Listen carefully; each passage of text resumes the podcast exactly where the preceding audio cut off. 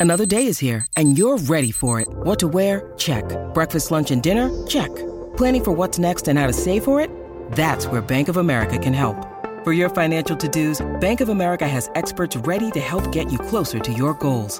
Get started at one of our local financial centers or 24-7 in our mobile banking app. Find a location near you at bankofamerica.com slash talk to us. What would you like the power to do?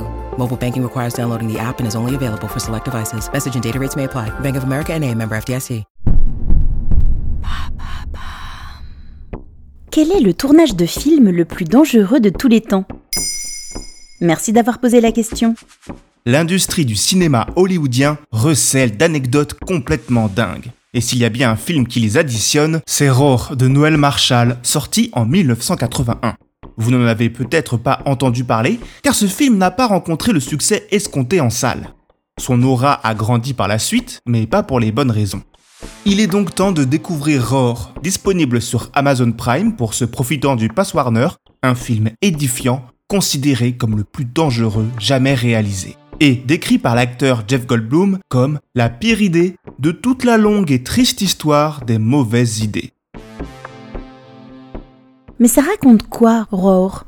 L'histoire est assez simple. Madeleine Griffiths et ses enfants rejoignent Hank, son mari, en Afrique, où il étudie les félins sauvages. Félin avec qui il vit au quotidien, la maison du scientifique s'étant peu à peu transformée en réserve pour gros chats. Problème, lors de l'arrivée de la petite famille, pas de Hank à l'horizon. En revanche, les lions et tigres sont tous bien là, et il se pourrait qu'ils aient un petit peu faim. C'est là que le film d'horreur commence.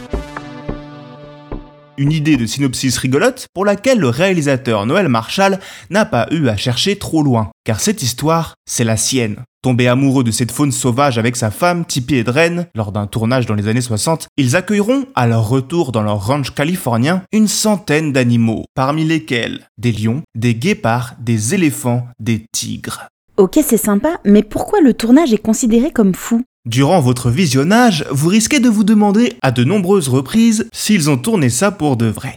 La réponse sera toujours oui.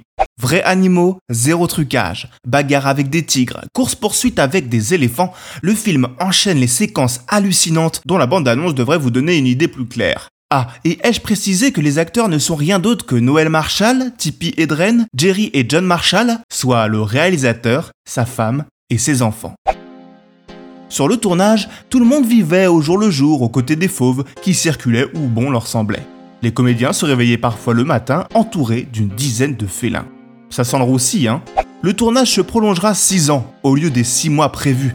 Le budget passera de 3 à 17 millions de dollars. Mais s'il y avait que ça Non, malheureusement, Roar détient un triste record. Lequel?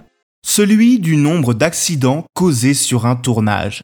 Si aucun animal n'a été blessé, annonce le film dès l'intro, ce n'est pas le cas des humains, puisque 70 membres de l'équipe ont goûté aux griffes et aux crocs des fauves. Un lion a scalpé le directeur de la photo, Jen DeBount.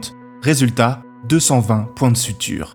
Tippi Hedren a dû subir une chirurgie réparatrice après s'être faite mordue au cou, 38 points de suture, et a fini avec une jambe cassée. Son fils John a failli perdre un œil en se faisant attaquer au visage, 50 points de suture. Noël Marshall lui-même a tellement été blessé qu'il a fini par attraper la gangrène. Ah, et à proximité des plateaux, un barrage a tout simplement cédé et s'est déversé sur le ranch, noyant le matériel de tournage dans la boue, arrachant les arbres, les barrières et l'enclos d'une quinzaine de félins. La police a dû abattre trois lions. Vous n'aviez pas dit qu'aucun animal n'avait été blessé? Maintenant vous savez, un épisode écrit et réalisé par Jonathan Oppard. Ce podcast est disponible sur toutes les plateformes audio. Et si cet épisode vous a plu, n'hésitez pas à laisser des commentaires ou des étoiles sur vos applis de podcast préférés.